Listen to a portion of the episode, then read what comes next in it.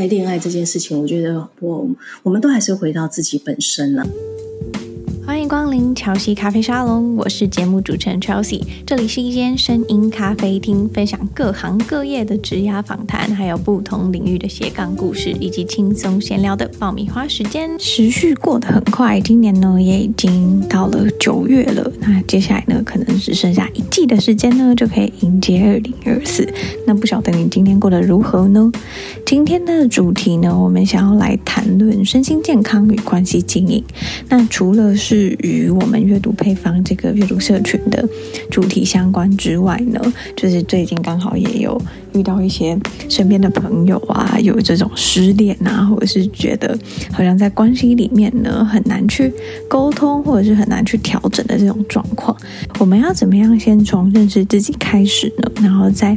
渐渐的呢把恋爱这件事情谈好，也或又或者是我们会去练习怎么样去跟伴侣沟通。今天的节目呢，也感谢好食到坚果。应该很多人呢都有办公室下午茶的经验。那我最常扮演的角色呢，就是主揪找大家一起团购下午茶，然后或者是发掘一些新的好玩的好吃的下午茶。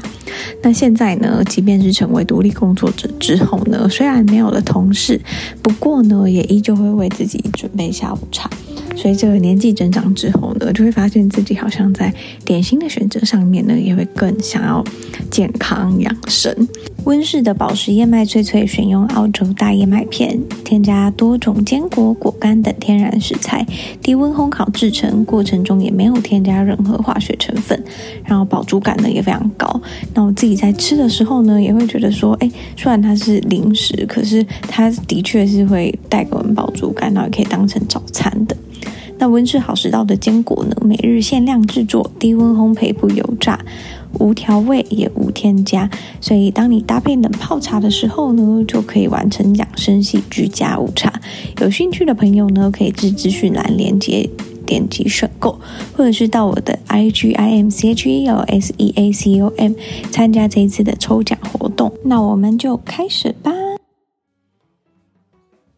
今天呢，我们想要来聊一个，就是应该是很多人都会曾经有过的问题，就是好像每次在不管是开启一段关系啊，或者是说正在一段关系里面，又或者是你结束一段关系，你都会有一个疑问，就是啊，为什么我好像谈不好恋爱？那我们这一次呢，我们就想要来聊聊这个话题。那我们呢，请到了浩人心理师来跟我们一起分享。Hello，大家好，我是浩人，我是心理师，临床心理师。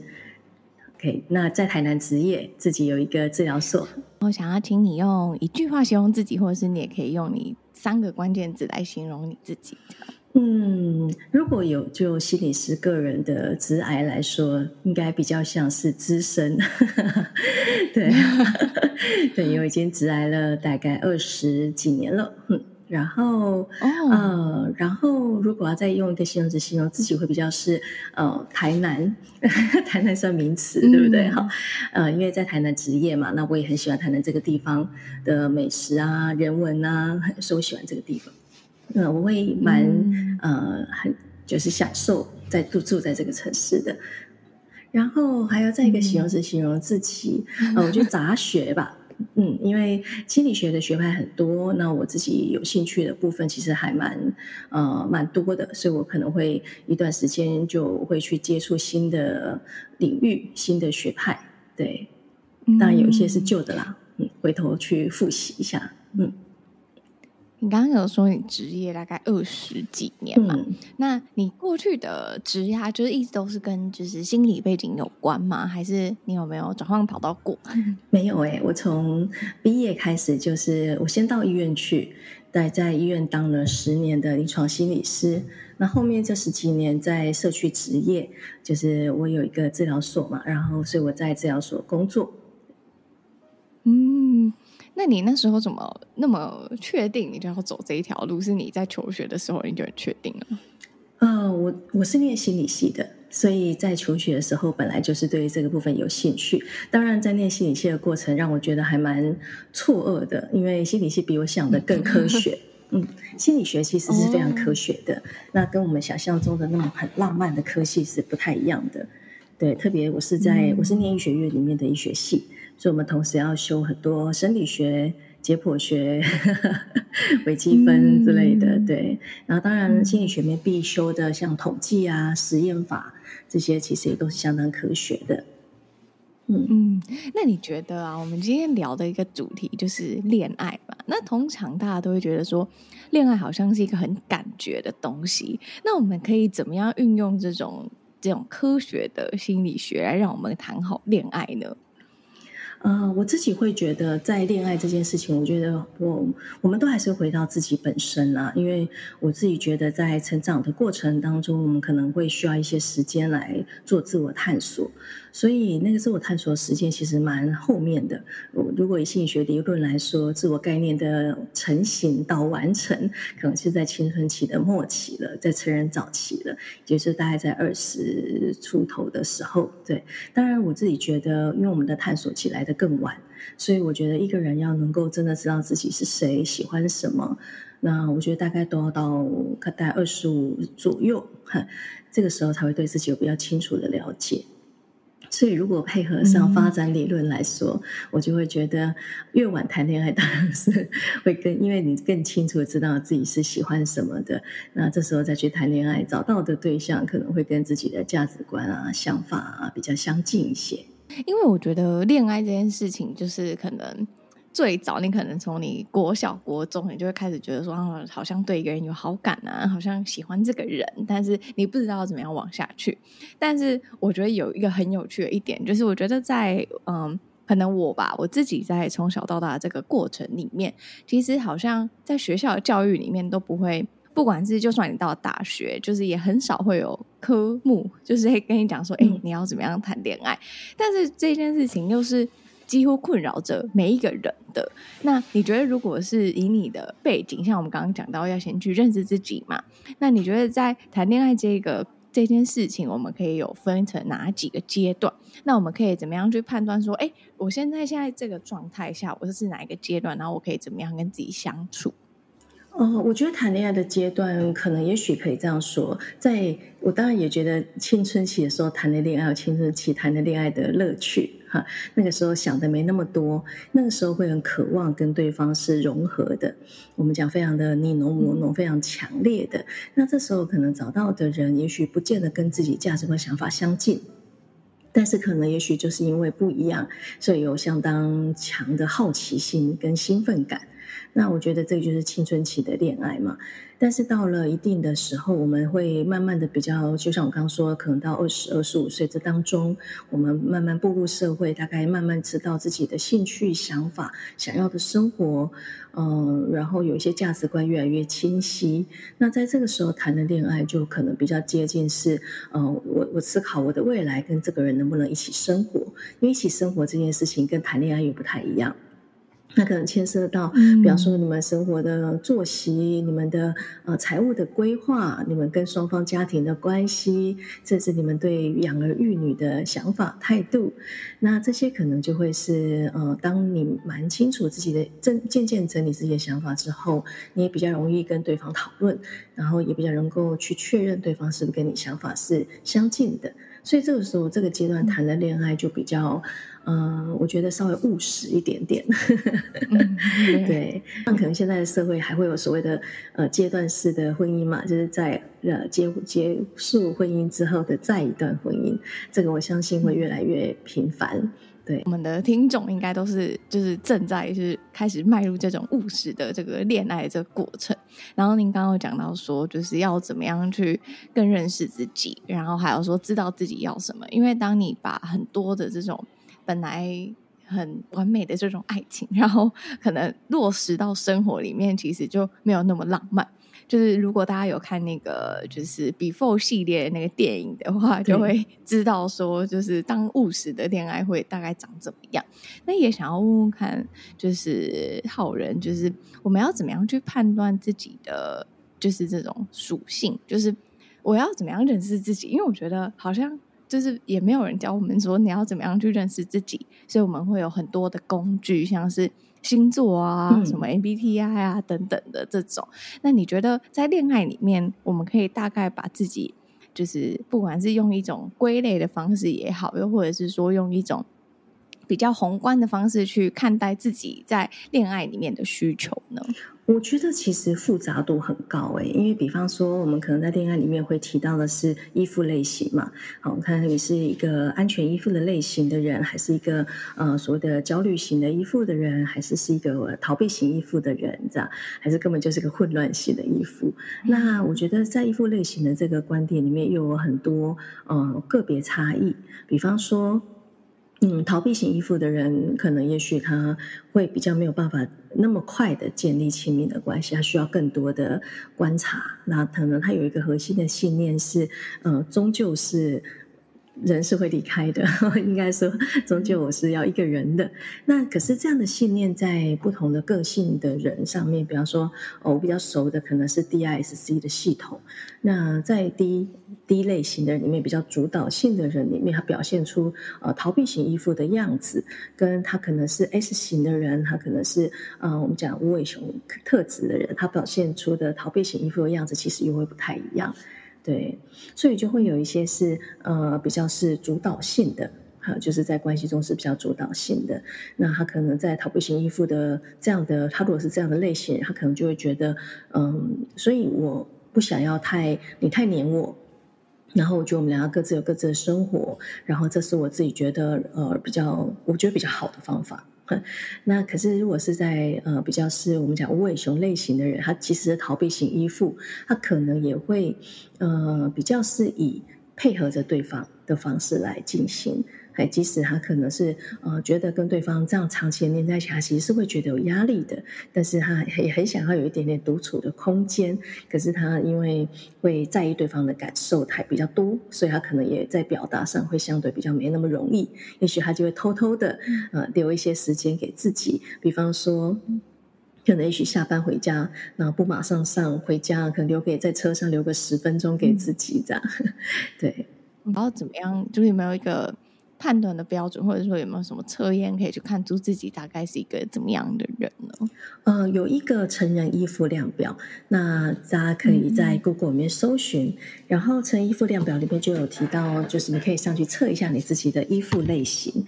如果我没有记错的话，嗯、有一个就是在呃，在我们这里介绍接下来介绍这本书里面，它后面也有一个成人衣服的量表，嗯、对，大家可以去做一个测验，然后了解一下自己的衣服类型。那当然，可能说，即使是同个依附类型，可能在表现的方式上，也会跟你的呃特质有一些不同。所以，如果你有兴趣做一个 DISC，然后再做一个呃依附类型量表，可能会比较知道为什么我在依附关系当中，在亲密关系当中会这样表现。嗯。嗯，那是不是如果今天，比方说我有伴侣，然后我也可以请他就也测一下？其实我我自 己对，其实我自己觉得，呃，为什么在比较是了解自己之后再谈恋爱会比较顺利的原因，是因为呃，也许如果对方也对自己有足够的了解，你也是，那也许你们可以比较容易去检核你们两个不同类型，其实是一点关系都没有的，但是比较能够去理解对方哦，为什么他会有这样的状态？为什么对方需要一点独处？处，嘿，那为什么对方或或是说比较像焦虑型的依附，为什么他会需要比较多的安全感，比较多的报报备？哦，就透过这个比较科学的方式，我们就可以知道说，就是对方大概是一个需要怎么样被对待，对就是可以比较嗯理解彼此，就不会说哦，为什么我都觉得你就是在这段关系里面总是这个样子的，对，对但是你。找不出背后的原因的时候，你就会觉得很挫折。是因为虽然说依附类型为什么会叫呃依附，就它大概跟你的成长经验还是有一些关系。哎，那但是呃有时候我们会比较是试着去理解，因为对方跟我们来自不同的成长经验，那不同的家庭的互动状况。所以有可能对他来说，嗯、呃，他觉得舒适的状态，比方说逃避型依附人，他可能在自己的自己做事情、独处的时候，他会觉得是舒适的。可是焦虑型依附人，他在独处的时候，他会紧张，他会觉得不安。很，所以像这样的，呃，因为成长经验的关系，我们跟每个人跟爸妈相处的经验不一样，所以有时候像比方说逃避型依附的人，他的爸妈可能是情绪很强烈的，那或者是他长期已经独处的时间很多了。了，所以对他来讲，那是一个，比方说爸妈如果情绪很强烈，他觉得我离远一点比较安全。那如果妈妈是不太呼应他，不太呃，其实不太回应他的需求，他其实比较独立的，那应该说自己一个人长大的，那他可能也觉得一个人是蛮舒服的状态。但是焦虑型依附人，他们的爸妈妈妈常常是比较紧密的，但是在紧密里面又比较情绪，有时候是时好时坏的，所以对他来说，有时候会比较难去呃，在对方如果比方说他会很对方对方的情绪很敏感，那他会很渴望跟对方亲近，然后但是又很害怕对方脸色一变，是不是在生气？我是不是应该要做些什么事情？是不是我做错了什么？所以对他们来说。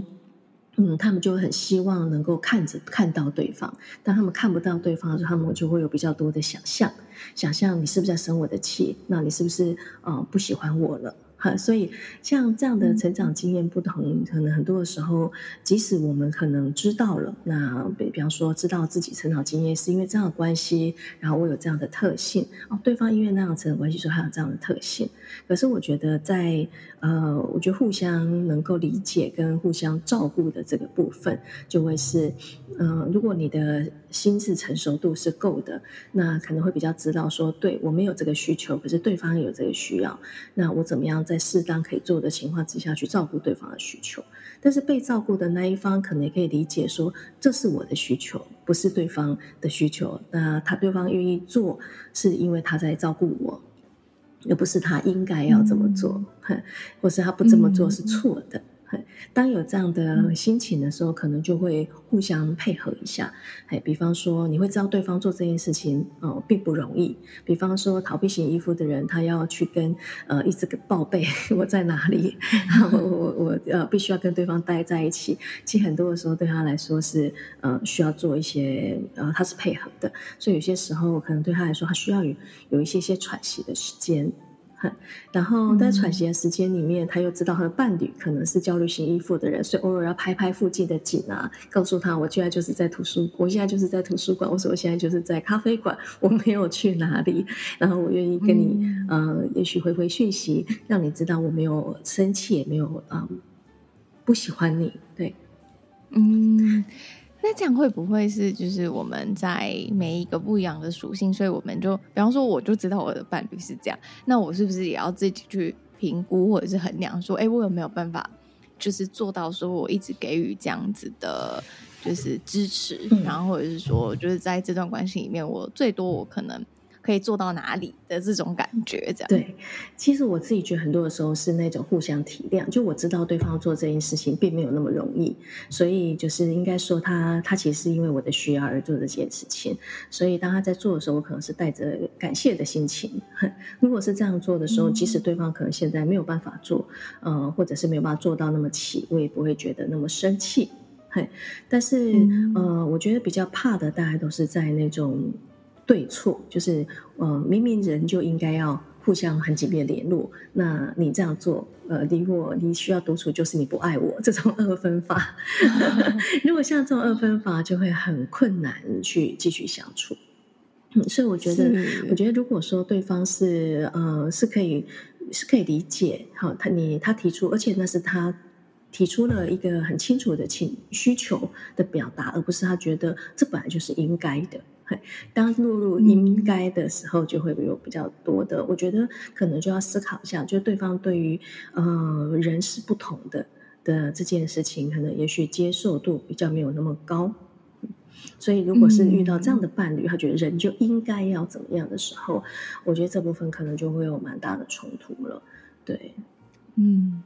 对，因为我觉得在可能恋爱的过程，就是不管说自己的经验，或者是说身边朋友的经验，我都会觉得说，以前在可能还没有那么认识自己的时候，我们总是会去关注对方的需求，或者是过度关注对方的需求，然后我们自己就会被消耗。可是后来长大，就是比较大一点之后，就会觉得说，好像。比起关注自己，很多时候，比方说在听朋友他们在失恋或者是跟对方吵架的时候，他们都会说：“哎、他都觉得怎么样怎么样怎么样？那我应该，我是不是应该改进，或者是我是不是做的不好？”可是大家好像没有回到那我自己在这段关系里面，我有没有开心，或者是我觉得是怎么样？那我们到底要怎么样去觉察自己？不管是有没有过度付出啊，或者是有没有就是在这段关系里面太委屈啊，嗯、这种的，我们应该要怎么样？透过怎么样的方式，可以比较觉察自己的，不管是情绪也好，或者是说。两个人的相处上也好，嗯、我觉得这就回到我们最基本的身体的感觉，因为在我们在安适的时候，可能呃我的身体的肌肉是放松的，我的呼吸是平顺的，还甚至可能我我的呃思考是可以很呃清晰的，比方说我可能在阅读的时候，我是可以很专心的。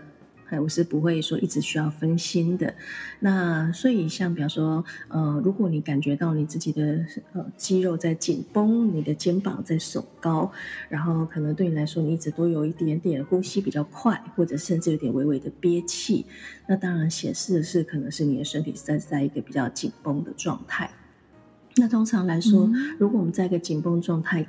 太久了，我们就会进入到一个我们讲说叫比较像是耗竭的状态，会开始变得很没有精神，很没有呃体力，还可能会觉得非常的疲累。那像这样的情况，大概就是你的身体的讯号会反应，会告诉你。那比方说，呃，其实，在伴侣关系当中也是有些比较逃避型依附的人，其实对于对方要一直拉着他，一直靠近他。嗯，那是会 是会紧张的，是身体会紧绷的。那不是说不喜欢对方靠近自己，而是可能也许嗯，不要一直牵着手，比较说这样子，可能也许对方对方可能在另外一个一个呃椅子上，哎，然后两个人可以聊聊天，或者是偶尔偶尔碰碰对方，哈，可能他。在这个状态底下，身体是放松的，是舒服的。可是，如果对方一直在他旁边，他其实是没有办法专心，他身体是很紧绷的。那当然，呃，这个东西有可能，假设对对方是焦虑型的依附，好了，他反过来，他可能必须要摸着对方、靠着对方的时候，他会觉得是放松的。可是，当他如果离对方在另外一个椅子，其实，在同个房间里，坐在不同椅子上，他都觉得是紧张的。就觉得是不安的，嗯、那所以我觉得像这种身体讯号其实就蛮明显的。那当然，我觉得所谓的互相配合的意思就是，可能也许，嗯、呃，比方说。嗯，逃避型依附的他不是完全不能接受你靠近，但是比方说当靠近的时候，他可能就不太能专心看书了，他可能就只能够做一些嗯，嗯比较被动接收讯息的事情，比方说看剧啊这一类的。那可能如果是呃逃避型依附的人，你知道你在这个时候你可能没有办法准备很费脑力的东西，那可能这时候你就做一些比较不费脑力的东西，然后接受对方靠近你。如果这时候你不需要不需要准不需要念书，不需要准备工作上的事情，那不需要专注，那你可能就可以把这个人当做是陪伴他的时间，你就做做追剧啊，做一些不费脑的事啊，这样陪伴对方。那我觉得像这个时候就不会觉得那么难受，因为如果你同时又要很专注，那呃同时又要呃去承承受身体的那个紧绷感，那当然就会比较容易烦躁跟不舒服。嗯嗯，那我觉得这件事情真的是你要超级就是 了解自己，或者是说你会觉得说你要谈过很多恋爱，所以你才可以知道的事情吗？呃，通常来说，的确大概，对，我忘记之前有一个统计的数字啊，就大概是在呃谈过两次恋爱，在第三次恋爱之后，呃。就是稳婚姻的状况的满意度或稳幸福的程度比较高，所以也就是说，可能也许第二次，对，第第三第三次以后，第三次，第二次，我想应该也可以看年纪了哈。如果他很晚才谈，他是在蛮了解自己的状态之后才谈，我相信那个需要次数就会更少一些。对，所以我觉得的确是在伴侣关系当中。嗯、呃，我们考验几件事情。第一件事情大概就是说出自己需求的能力，可能你可以有办法整理自己的需要，然后把它表达出来。然后你的伴侣可能也有这样的能力。那这个部分相对于女生来说，男生比较不容易。男生其实我们都说大脑的呃特性有一些不太一样的地方，就是啊、女生的大脑是左右啊、左右的。呃互动很好哈，就是沟通很好，我们的胼胝比比较厚，这样桥比较粗这样，所以那个左右的部分会让我们可能有一些感受，右边有一些感受是我们左边的语言区可以表达出来，可以说出来。所以常常坐在咖啡馆里面都是女孩子嘛，可能有什么心情，然后就用说的，然后说完之后，哎，又想到什么心情，又再说，可以说一整个下午。可是你看，在咖啡馆里面，男生坐在那里，可能就在谈生意，就谈业务，才会坐在那个地方。嗯、那对男生来说，呃，他们的大脑的强项比较是呃前后，前后比较强，他们左右胼胝体比较薄，比较小，所以他们前后比较强。前后的意思是我们可能后面是视觉区，前面是动作区。所以很多时候，他们可能是看到一个风向，就做反应。所以他们才会笑女生开车是三宝嘛，就是他会觉得你明明就看到，为什么还不刹车呢？为什么还要问我怎么办呢？就刹车啊！所以他们可能很多的时候可能看到一个东西直觉做反应。所以呃，男生要去表达为什么会有这个需要，相对比较困难一点点。嘿，所以有时候如果呃女生看到观察到你的或你的伴侣，好，你可能是异性的伴侣有这样的一些表现或特性，比方说你在他旁边的时候，他就会开始。有点焦躁，他可能就不太有办法专心准备他的呃他的作业，他的他的工作，那他可能会很想要跟你说，你可不可以坐在旁边一点点，或是给我一点专心的时间？那不代表他不爱你，而是对他来说，他可能就是一个比较是呃逃避型依附的人，他会需要一点自己的空间，他才有才有办法专注。那你就知道说，哦，他是这个特性，他可能没办法说，可是你可以看得懂，你就不一定要把它解读成是他不爱你。嗯，但是当然，就还是要蛮对善于观察。对对，当然这个就回到呃，虽然你可以理解他的需要，但是他同时也要能够呃照顾你的需要。比方说，假设你是一个焦虑型依附的人，嗯、你就是觉得我没有看到他，我就是觉得很不安啊，我不知道他在看电脑在看什么啊，对，或者是我觉得离他们我觉得很不亲近。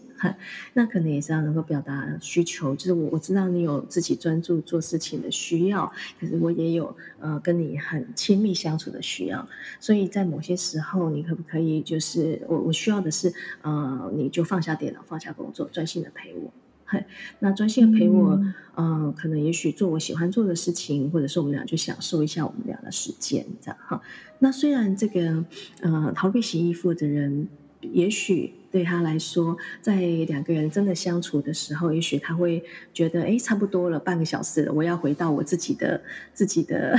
时间了，或者是他会觉得比，比较容易累，所以有可能那个时间也许比较没办法那么的长，比方说一整天，但是至少他知道这是我的伴侣的需要，然后我愿意，呃，就是即使我觉得比较紧绷，我也愿意做这件事情，因为我的伴侣同样也在给我空间。如果是互相这样照顾的，我觉得基本上关系就会蛮好的，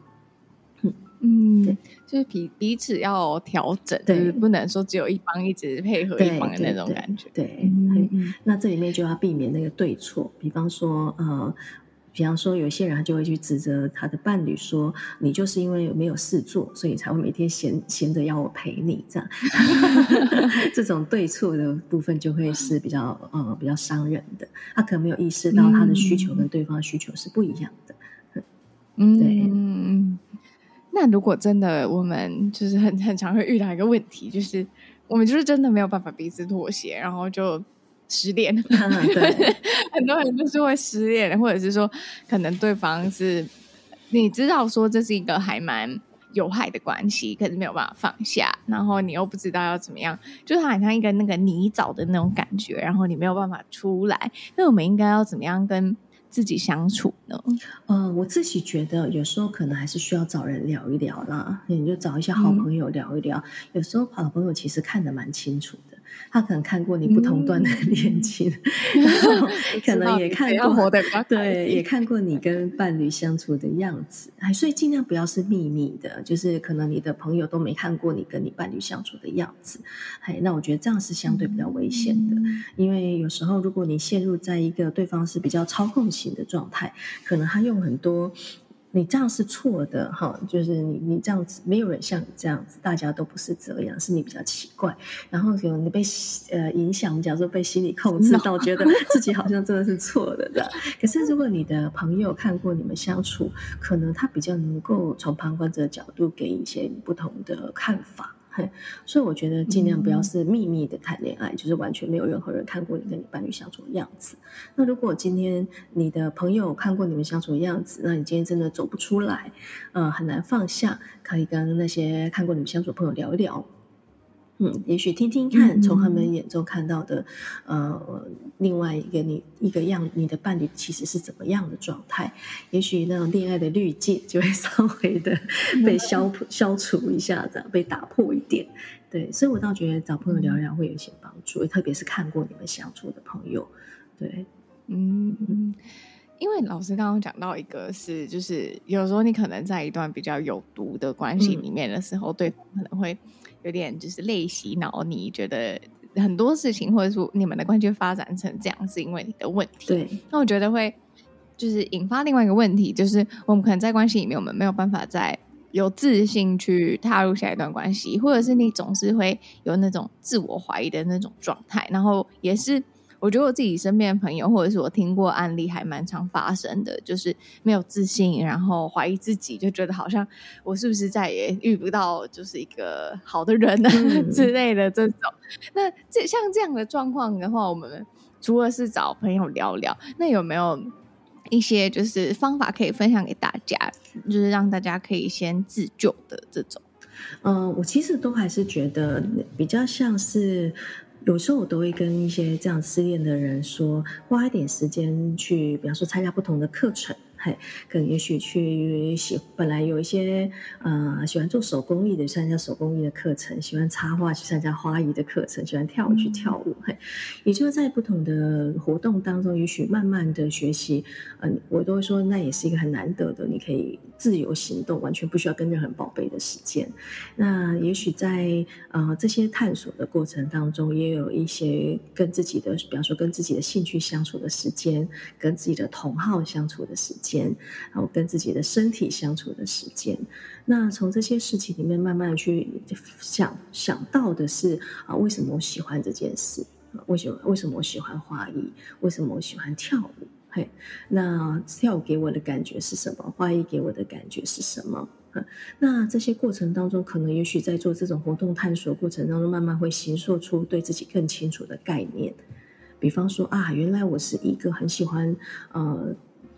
比方说，我很喜欢把东西做得很漂亮，像我最近有一个个案，就是去做花艺，他发现他可以把，嗯、呃，他很喜欢碰着植物的质感，然后当他把它变成一个很漂亮的东西的时候，他觉得那是一种心理上面很满足的感觉。那我觉得对他来说，他可能就开始思考：那我喜欢漂亮的一些东西，那我有没有这样对待我的生活？比方说，我的房间是我喜欢的样子吗？嘿，然后我的我的包包这是我喜欢的样子吗？好，那我我有没有办法再让我自己整个生活变成我自己更喜欢的样子？所以这是一个呃，我觉得蛮好的一个扩展。那当我喜欢我自己生活房间是这个样子，我的处在一个这样的环境的时候，那也比较接近我们讲的，我在跟一个我自己喜欢的状态相处。嗯，对。如果今天有了一个这样的慢慢的探索之后，可能也可以开始思考：那我为什么在某些时候不能够有有这样的自己？比方说，为什么我不认为我我们讲配得感，就是我我为什么不觉得我自己值得我的房间是一个我自己喜欢的样子？为什么不能为自己插一盆花？如果我喜欢的话。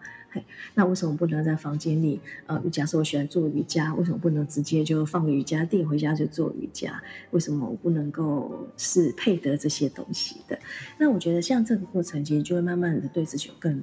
更多的呃欣赏或喜欢。那当然可能也会有一些同好。嗯你在上这一课的时候，认识不同的呃喜欢这件事情的伙伴，然后呃生活圈的扩展也会比较是是有机会的。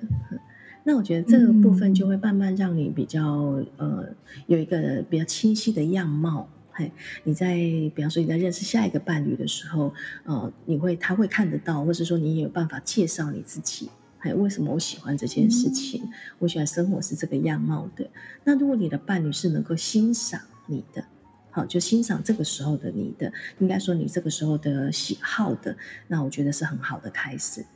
他不会说你就是嗯、呃，你就是因为什么呃不认真工作才去做这些事之类的。可是他会知道说你喜欢这些东西，所以这些东西带给你很大快乐，他能够欣赏你。相同的，你也能够假设他有个自己的兴趣和喜好，你也能欣赏他的兴趣或喜好。这个时候两个人要在一起生活，我觉得相对来讲，因为基于尊重。嗯，我觉得两个人的关系，如果基于对彼此的尊重或欣赏，那要能够呃往前走，相对会来得容易很多。那当然就可以去稍微检核一下一些更务实的东西，比方说，因为我想要有一个这样的生活，所以我可能有一些关于我自己生涯的职涯的规划，关于我财务的规划，关于我的居住环境的一些规划期待。嘿，那我的伴侣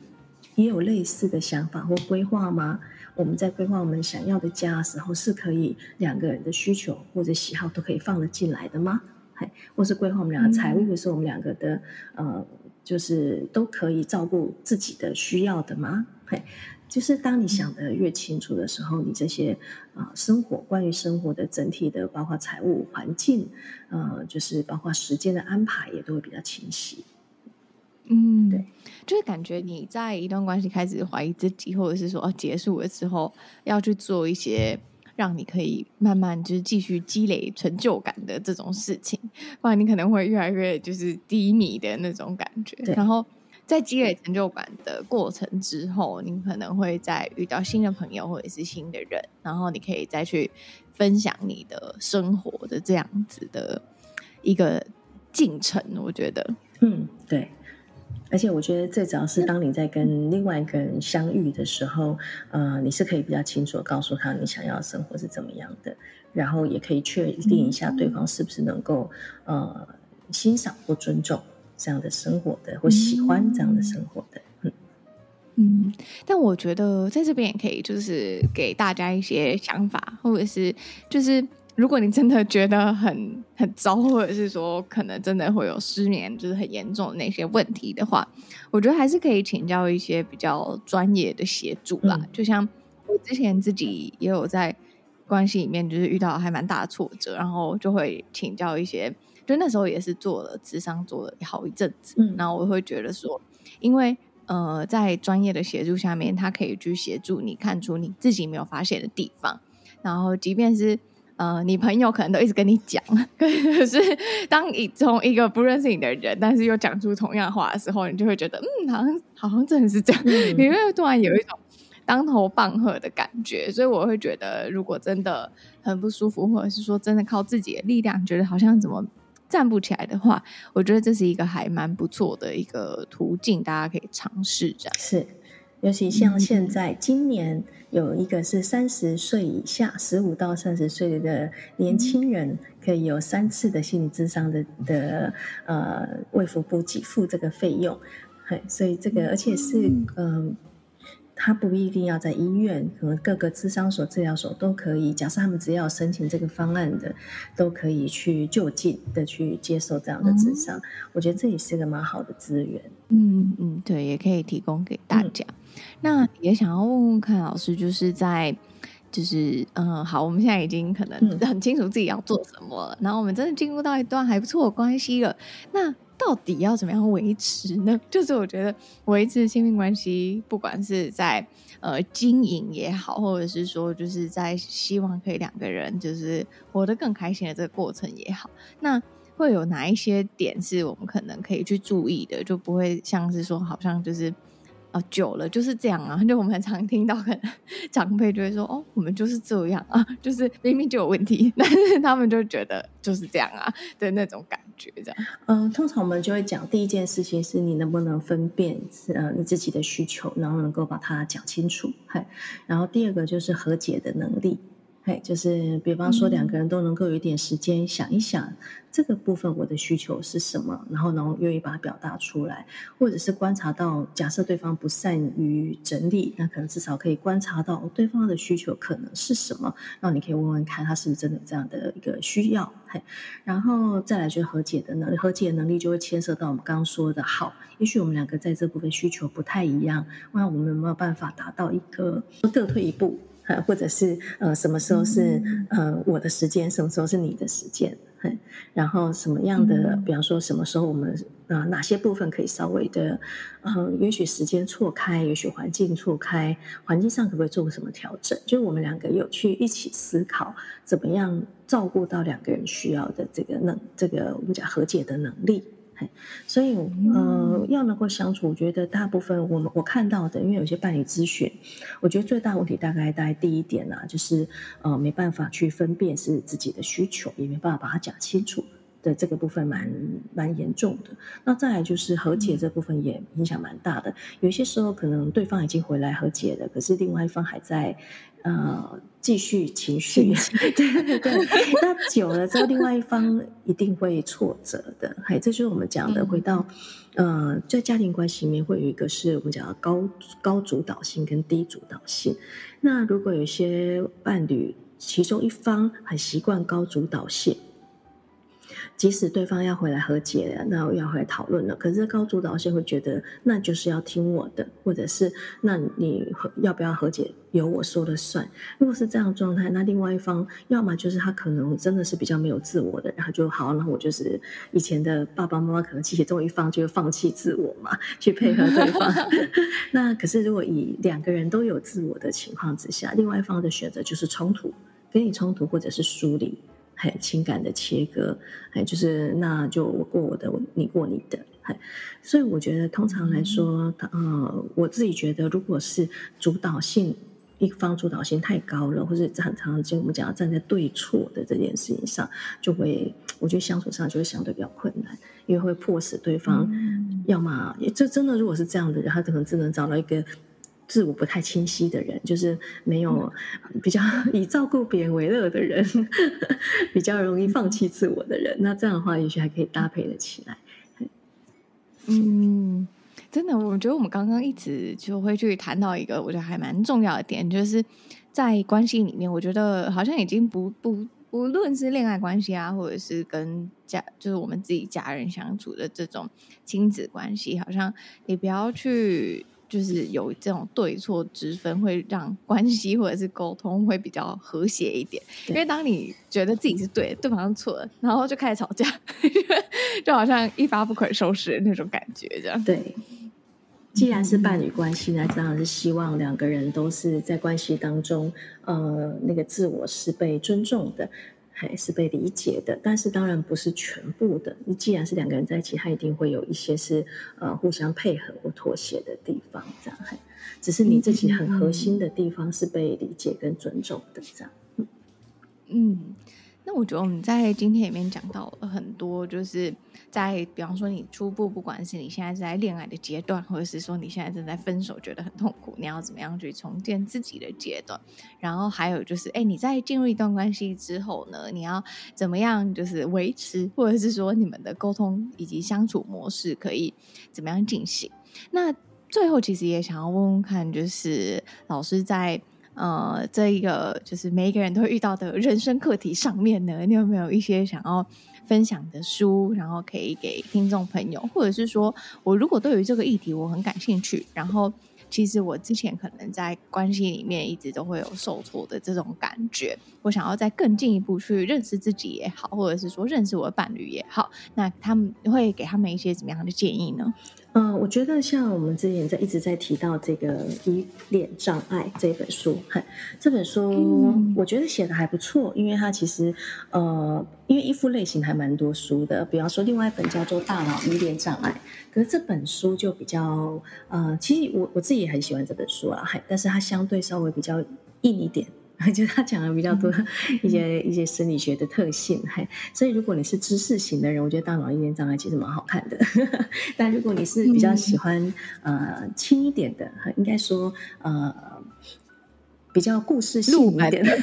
对，故事性一点的说话，我觉得这本《依恋障碍》还不错。这个是呃联合文学的书，联合是出版社的书。嗯、那我觉得这个部分可能就会是，呃，因为还有一些依附量表嘛，大家可以做做依附量表，然后看一下自己的依附类型。也有可能我们会混合型啊，好，比方说我可能是安全依附，再加上一点逃避型。好，有时候是说我其实也呃好像呃逃避型也有一点点，然后焦虑型依附也有一点点，也许都有可能。嘿，但是。是在这个过程中，因为我们会随着我们的成长经验慢慢的修正。可能我本来是呃比较逃避型的依附，可是因为我有很多好朋友，跟他们相处在一起很久了，五年、十年，我慢慢的放松下来，我相信真的开始对他们信任感，那我可能跟他们建立了某一些安全依附的经验，那可能我的内心里面也会有一些改变，或是增加了一些东西。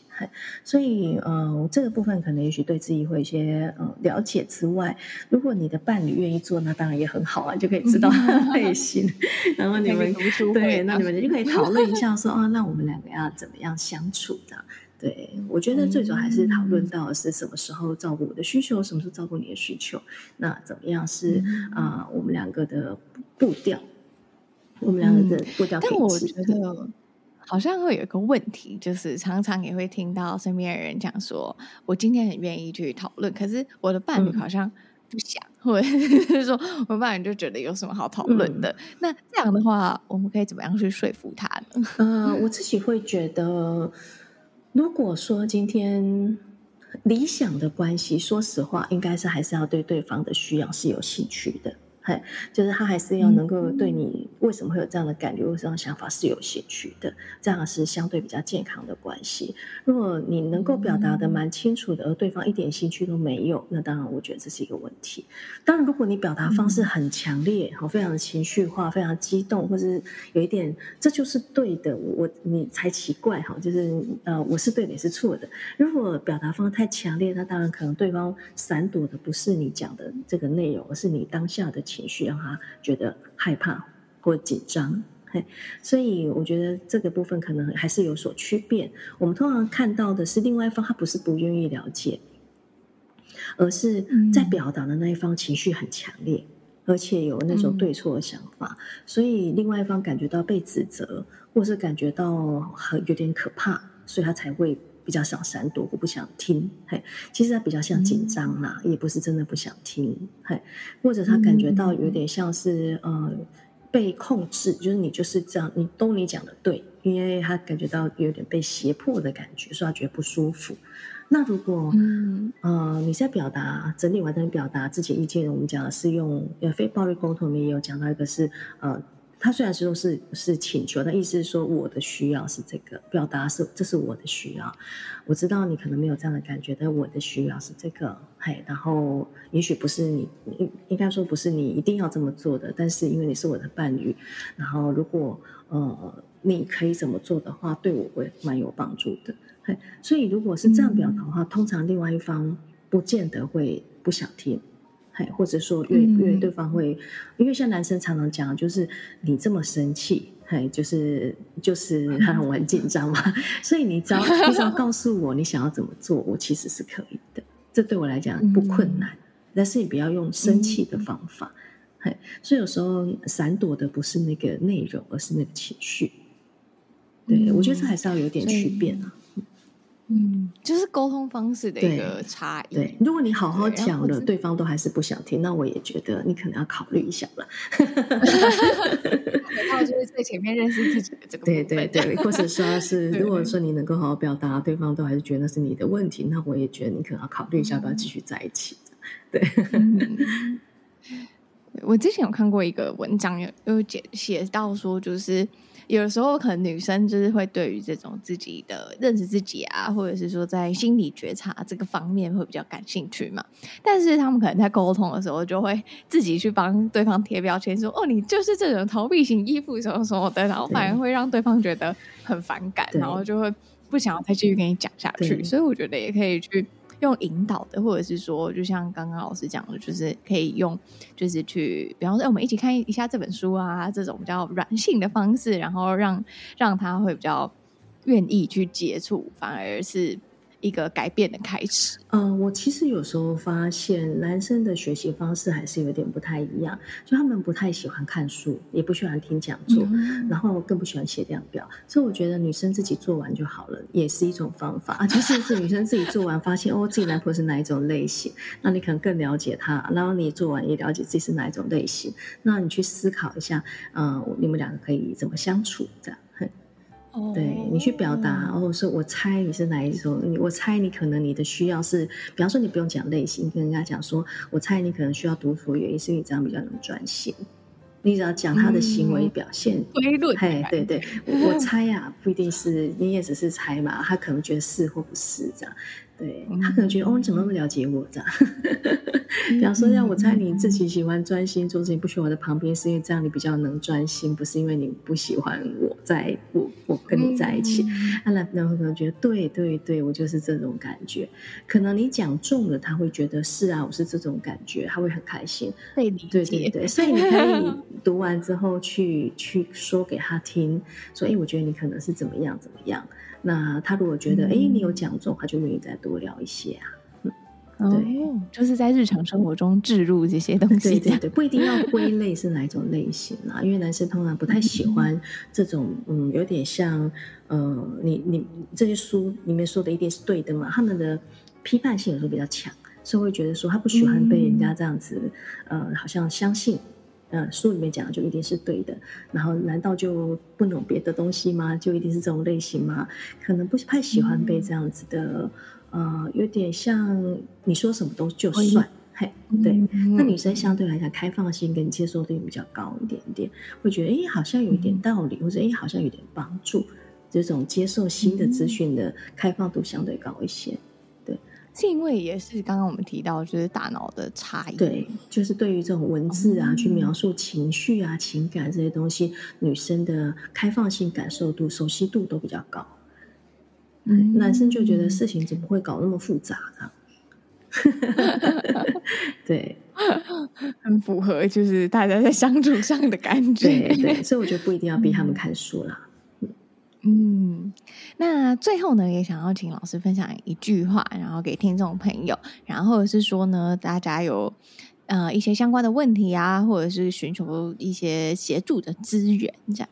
嗯，我觉得还是花一点时间。如果你现在正在单身，我觉得呃，但是很棒的时间，嘿就是能够花一些时间在自己身上。就比什么都值得这样，对啊。但如果你现在在伴侣关系当中，啊、呃，我觉得花一点时间整理一下独处，然后整理一下自己的需求，整理一下自己的感受，然后也去了解一下啊、当我好好表达的时候，对方呃的反应或态度，然后检核一下两个人关系是不是健康的，我觉得这也都蛮重要的。所以用一句话比较难嘞，应该是嗯，嗯，很多句，对，很多句，多一点时间给自己吧。嗯嗯嗯，好，那如果呢，大家对于这一集感兴趣的话呢，我也会把相关的资讯然后放到连接栏。那今天呢，很谢谢老师的分享。好，谢谢谢谢乔西，谢谢大家。大家在听完今天的内容呢，应该就会对于自己在关系中的角色啊，或者是你的伴侣的特质呢，可能有初步的认识。那也推荐呢，大家可以去找《依恋障碍》这本书，书中呢会透过一些名人的案例来去分析，不管是从小到大的生长背景会对于我们造成怎么样的影响，以及呢我们可以怎么样去应对不同类型的依恋类型。那希望这集呢对你有帮助，我们下周见喽。